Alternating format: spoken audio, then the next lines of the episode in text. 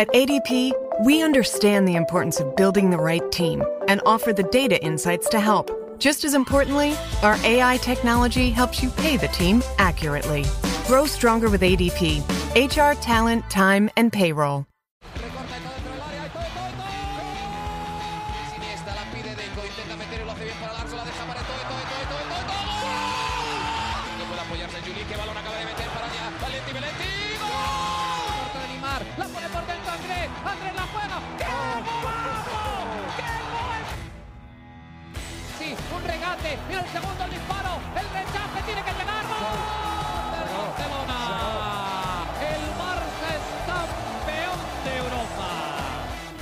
Hola amigos de ADN Barça, regresamos nuevamente junto a ustedes para otro episodio de nuestro podcast, ya el número 15, la edición número 15. La, el episodio pasado fue una edición especial, por eso no la contamos, una entrevista que hicimos con Walter Bricio, quien es el presidente y fundador de la Peña del Fútbol Club Barcelona en Rosario, Argentina, en la ciudad natal de Messi. Los invitamos a que, bueno, que repasen esa entrevista porque estuvo bastante interesante. Pero ahora, ya en este episodio número 15, vamos a, volver a Barcelona, a hablar con Mariana Guzmán, eh, que está bastante feliz porque esta semana va a volver a regresar en físico a su oficina y tiene una sonrisa de oreja a oreja nuevamente.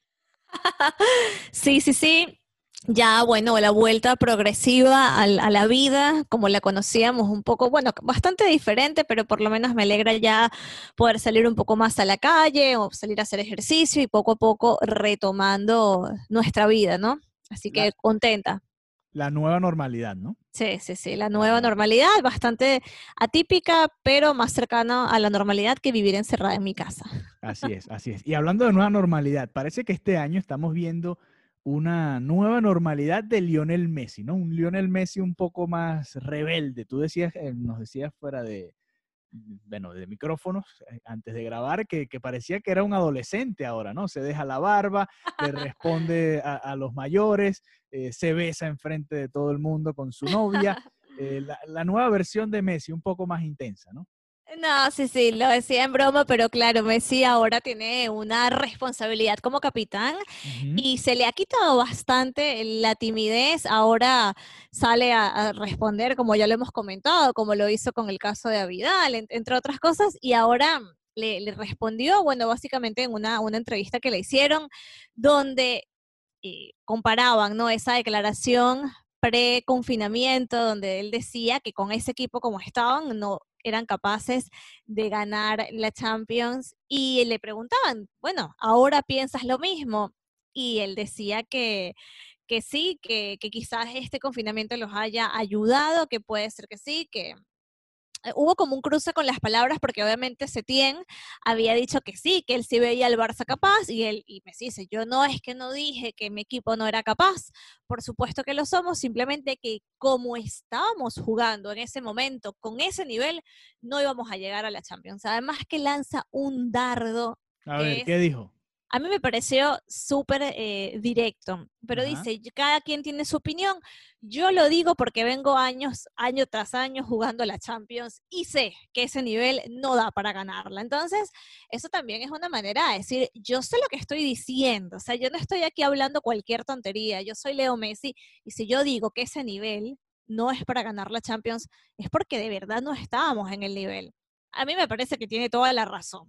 Sí, ok, Yo vamos, a- vamos estoy- a, a repasar lo que sucedió. No, eh, Exacto. Messi hace un par de meses, como decía Mariana, dice que, que como se está jugando en este momento, en, en aquel momento el Barcelona no tenía ningún tipo de oportunidad eh, de ganar la Champions. Muchos se enfocaron en que Messi dijo que con esa plantilla el, el equipo no, no tenía para ganar la Champions y por ahí vinieron algunas críticas. Setién respondió que él creía que sí y, y Messi tiene razón en un punto. El partido del, del Napoli de ida allá en Italia fue el primer partido de Setién en Champions League como entrenador. Obviamente, si lo comparas con, con todo el, currículum que tiene Messi en esta competición, creo que la voz más autorizada obviamente va a ser la de Lionel Messi. Pero interesante ahora que, que vuelve y, le lanza ese, ese dardito a Setién eh, y, y que habla de que quizás esta pausa les caiga bien, porque el equipo sabemos que no venía jugando del todo bien, que no se veía realmente una diferencia entre lo que hacía Setién y lo que venía haciendo Valverde, porque para, para jugar más o menos igual hubiesen dejado Valverde, que, que en,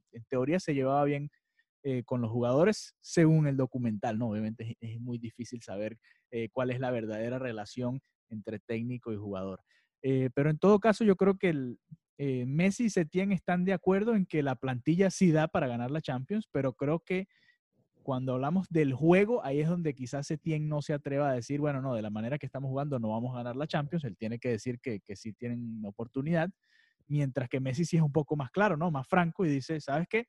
Yo he estado aquí antes, me he enfrentado a los mejores equipos de Europa por bastantes años y sé que con este nivel en el que estamos, realmente no vamos para ninguna parte. Podemos superar al Napoli, que en teoría es una eliminatoria accesible, aunque fue un partido de ida complicado, pero ya después de cuartos de final es cuando se, se vuelve ya bastante difícil esta competición. Eh, yo no sé si, si fue un dardo a Setién o un mensaje a su equipo, ¿no? Un mensaje de, mira, vamos a aprovechar la, la pausa, vamos a recargar pilas, porque además el equipo se veía bastante cansado y bastante agotado y, y arrastrándose ya en, en este tramo de la temporada, y vamos a ver si podemos tomar un segundo aire y por qué no ganar la Champions este año. Sí, totalmente. Y lo que decía, eh, Messi tiene la razón.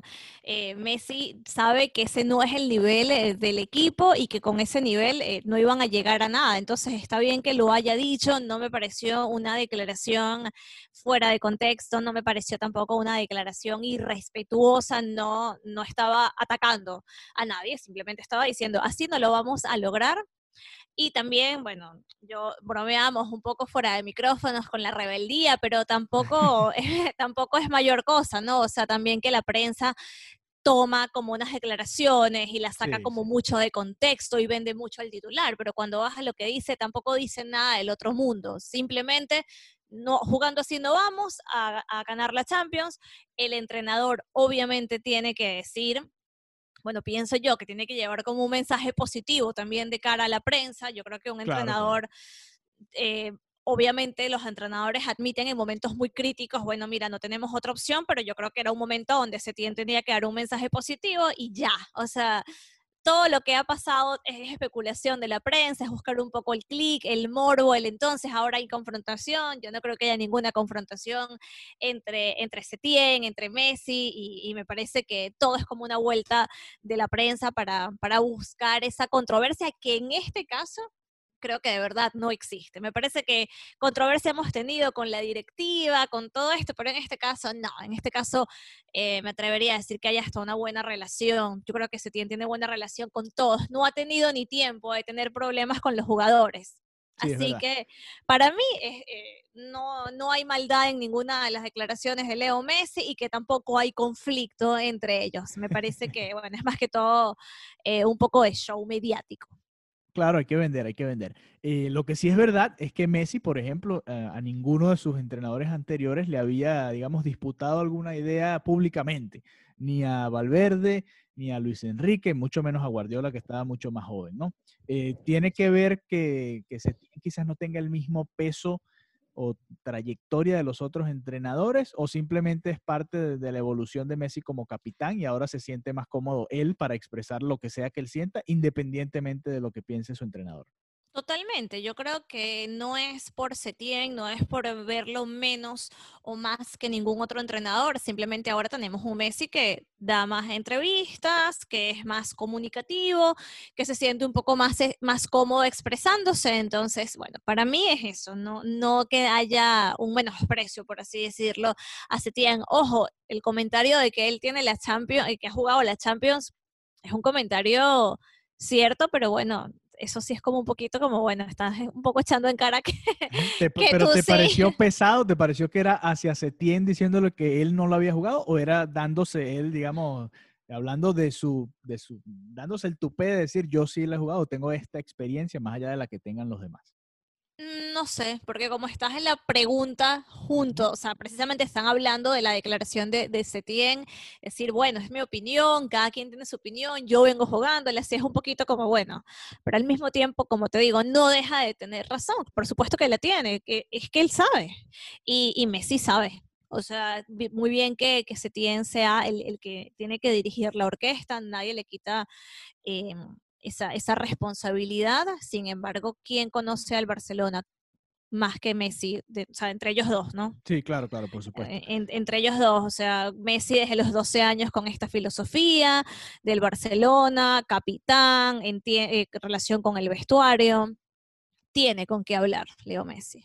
Tiene con qué hablar y además también demostró que tiene el- la valentía como para besar también a Antonella frente a todo el público. Cuéntanos un poco de eso, Mariana. Vimos a, a Messi Súper- también romántico sí. e intenso, pero ahora en pareja, que nunca lo habíamos visto antes. Sí, sí, súper raro. Cuando yo vi las imágenes, yo, ¿qué ¿de dónde salió este video? Están grabando en su casa. Y luego vi que era el video de, de Residente.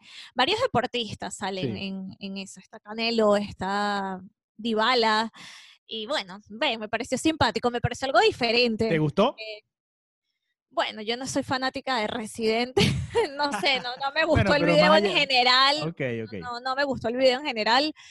Haters, vengan a mí. No, no me gusta eh, mucho el trabajo de, de Residente.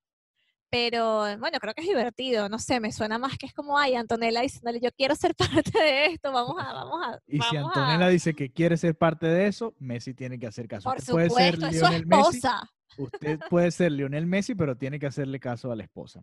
Sí, Eh, sí. hablando de hacer caso, volvimos o volvió el fútbol a la Bundesliga y, y con bastantes reglas, bastante diferente a lo que estamos acostumbrados los fanáticos del fútbol.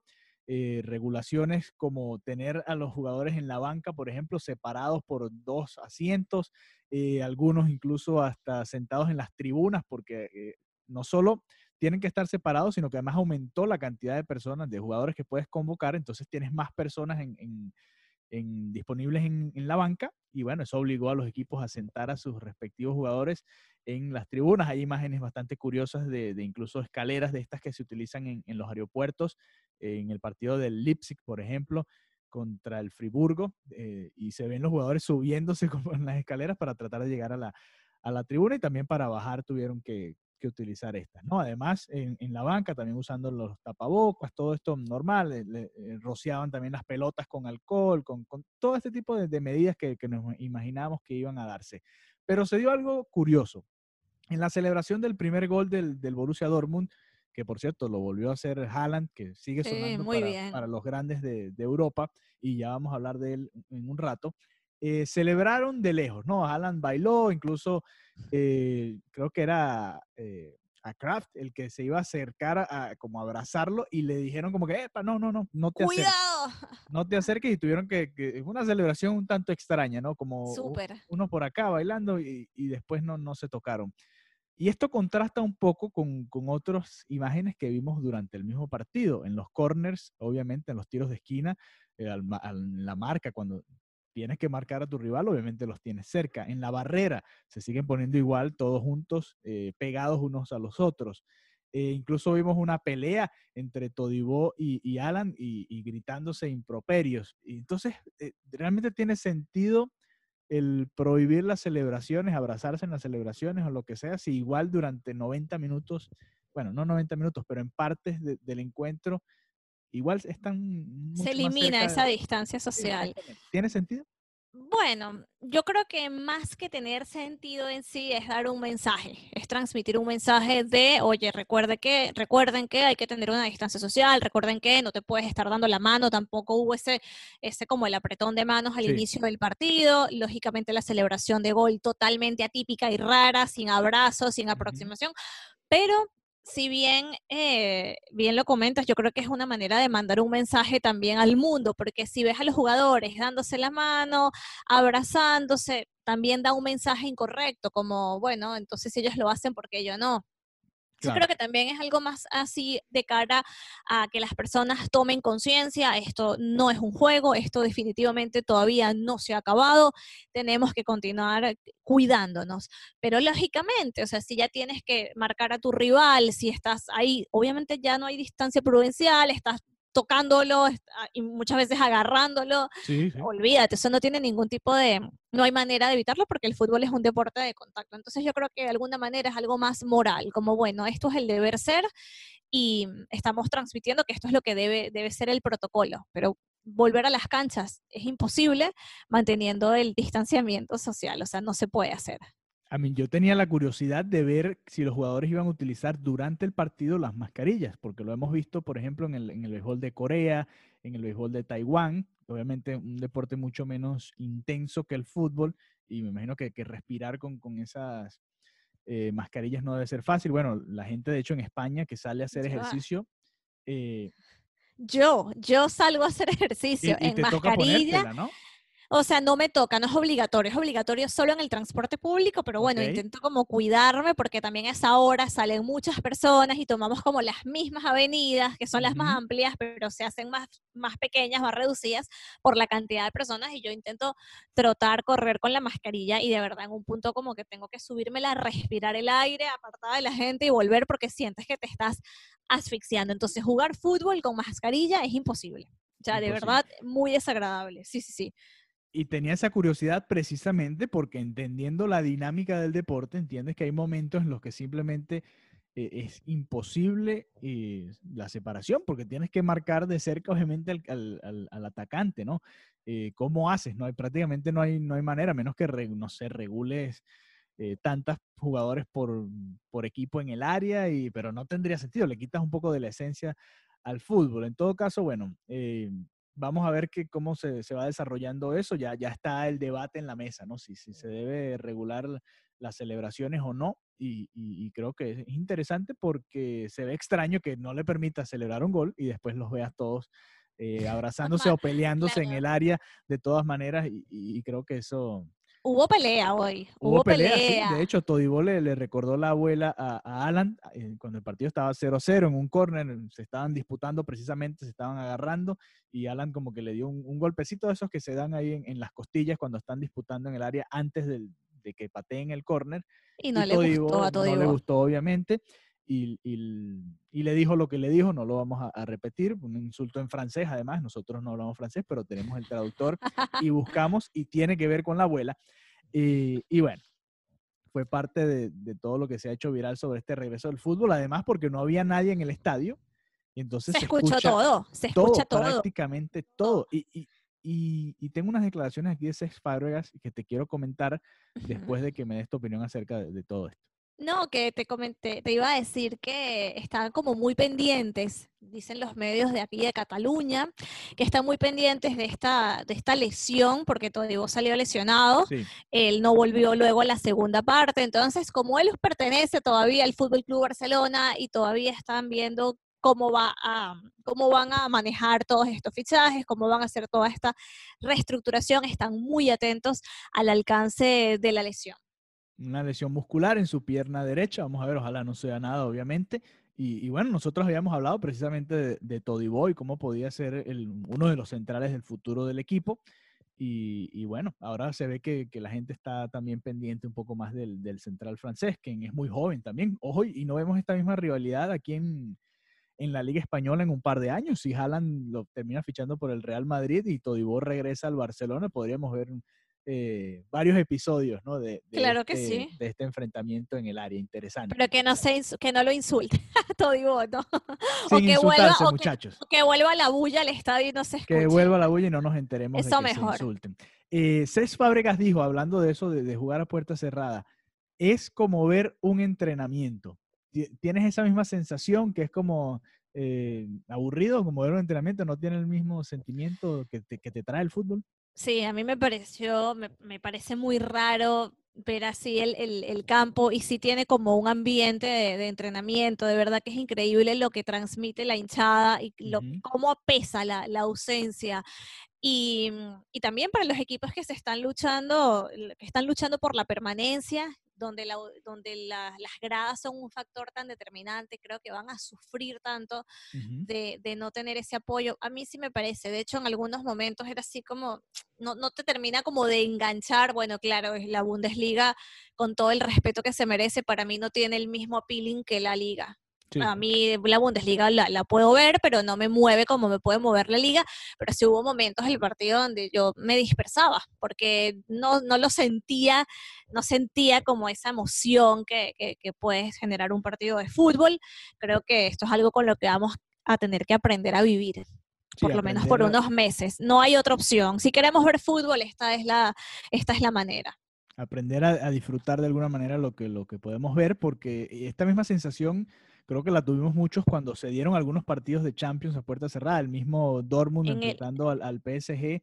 Ese partido era para que estuviese realmente caliente el ambiente ahí en el estadio y, contrastaba totalmente lo que se estaba viviendo en el terreno de juego con, con obviamente la, la ausencia de fanáticos en, las tribunas allá en París en aquel encuentro. Pero bueno, nos tocará acostumbrarnos ¿no? a, la nueva normalidad, también nosotros como espectadores, el no tener ese ruido ambiente, ¿no? que también le da, le da un toque al, al, al, fútbol, ¿no? las reacciones, la gente quejándose del árbitro, los goles, el, el, de, un balón que pasa cerca del, del arco. Pero bueno, poco a poco nos iremos acostumbrando. Hablando de fanáticos, por cierto, y para cerrar este eh, episodio de hoy, eh, volvemos al Barcelona, a otra polémica decisión de la directiva del Barça.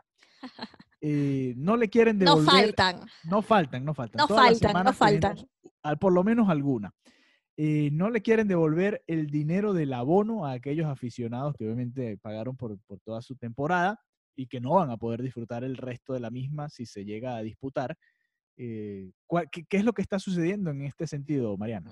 Bueno, lo correcto, ¿no? Lo que indicaría de alguna manera la lógica es que si no puedes asistir a los partidos, bueno, no, no, no puedes, eh, no te lo pueden cobrar, por así decirlo. Entonces, ya que es un pago hecho, te lo tendrían que devolver. Pero el Barcelona eh, determinó que esto no va a ser así, eh, en total tengo entendido que son 85 mil abonados, esa es como la, cantidad de, abonados que existen. Eh, los abonados pueden ir como de 150 a 1.250 euros por este abono anual. Entonces, para el Barcelona, bueno, representaría como para todos los equipos una pérdida económica muy grande y decidieron no, no devolver ese dinero. Eh, piensan de alguna manera sopesar esto con algún gesto, pero ¿qué gesto? O sea, ¿qué les vas a mandar? y bueno, cuando comparas con otros equipos, y si nos vamos al, rival histórico, el Real Madrid, que además eh, el abonado es más alto, va no de 150, sino de 400, y no de 1200, sino a 2000 al año, estas personas sí van a tener eh, la, devolución de la, de la, parte proporcional. Entonces, siempre están como estas comparaciones y siempre dicen, oye, pero ¿por qué si a un equipo, se, si un, ¿por qué si un equipo tiene la consideración de devolver, porque em, el otro no? Y si bien el Barcelona, lógicamente, está afectado por toda esta crisis, bueno, también las personas, ¿no? Los hinchas, los abonados también que lo están. Claro, claro. O sea, que la, que la crisis no solo le afectó al fútbol, de hecho, afectó más a las personas comunes, de a pie. Entonces también, bueno, deja una sensación bastante incómoda. ¿Cómo no vas a devolverle? Y sobre todo eh, que, el, que el aficionado hace el esfuerzo de, pagar esta, este bono, este abono, mejor dicho, y después el club no, no es recíproco, ¿no? Da, queda como esa sensación, ¿no? Bueno, yo hago el esfuerzo, de trabajo todo el año para, bueno, pagarme mi abono y tener la oportunidad de verte y apoyarte en el estadio y ahora que es una situación complicada y siempre, como tú decías, es mucho más complicada para, las personas individuales que para las corporaciones como tal. Eh, y el Barcelona no, no responde, ¿no? Vuelve a, quedar en duda ese lema de más que un club, ¿no? En teoría es una comunidad, en teoría es un, es un sentimiento, es una manera de vivir, es una manera de actuar y bueno, parece que no, no va acorde con los valores del, del equipo esta situación que relatas. Sí, esta situación generó bastantes titulares, más en los medios de Madrid. Hicieron más eco los medios de Madrid, sí, siendo sincera, pero sí, sí deja, eh, sí deja mal parado, por así decirlo, porque los otros equipos, o por lo menos el, el rival histórico, hizo lo contrario, que en principio parece ser lo correcto. Exactamente. Así que bueno, le damos la mano derecha al Real Madrid en esta ocasión porque hizo lo que debía hacer, ¿no? Que es devolver por lo menos eh, equitativamente lo que no se ha jugado, no van a poder verlo. Que no van a poder disfrutar, claro. Exacto, se baraja que, que, incluso estén jugando en donde juega el Castilla, ¿no? Ya ni siquiera eh, en Valdebebas ni siquiera estarían utilizando el, Santiago Bernabéu en lo que resta de temporada. En todo caso, porque está en obras. Está en obras y vamos a ver si cuándo se reanuda y, si el Madrid termina jugando entonces en, Valdebebas y, bueno, ojalá pronto sea ¿no? ese regreso de la liga. Eh, muchas gracias por habernos acompañado. Este fue ya el episodio número 15 de ADN Barça. Recuerden suscribirse, eh, compartir con sus amigos y siempre, siempre estar pendiente de nuestras publicaciones, seguirnos en nuestras cuentas en redes sociales, arroba ADN Barcelona 2, arroba ADN Barcelona 2, eh, tanto en Twitter como en Instagram. Y también a Mariana Guzmán, la pueden seguir en arroba Marianita Guzmán, arroba Marianita Guzmán y a mí en arroba Alejandro VG32. Hasta la próxima. Adeu. Viernes. Los críticos aclaman que esta es la experiencia para que los cines fueron hechos. A Quiet Place Part 2.